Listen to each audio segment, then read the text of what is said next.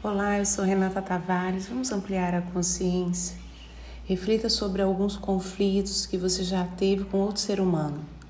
É muito provável que, como eu, você chegue à conclusão de que, na verdade, foi um conflito de regras.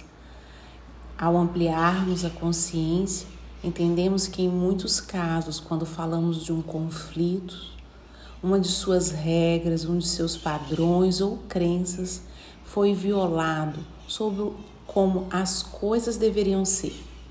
E quando ficamos remoendo, reclamando, você pode ter violado uma de suas próprias regras sobre como deveria se comportar ou sentir.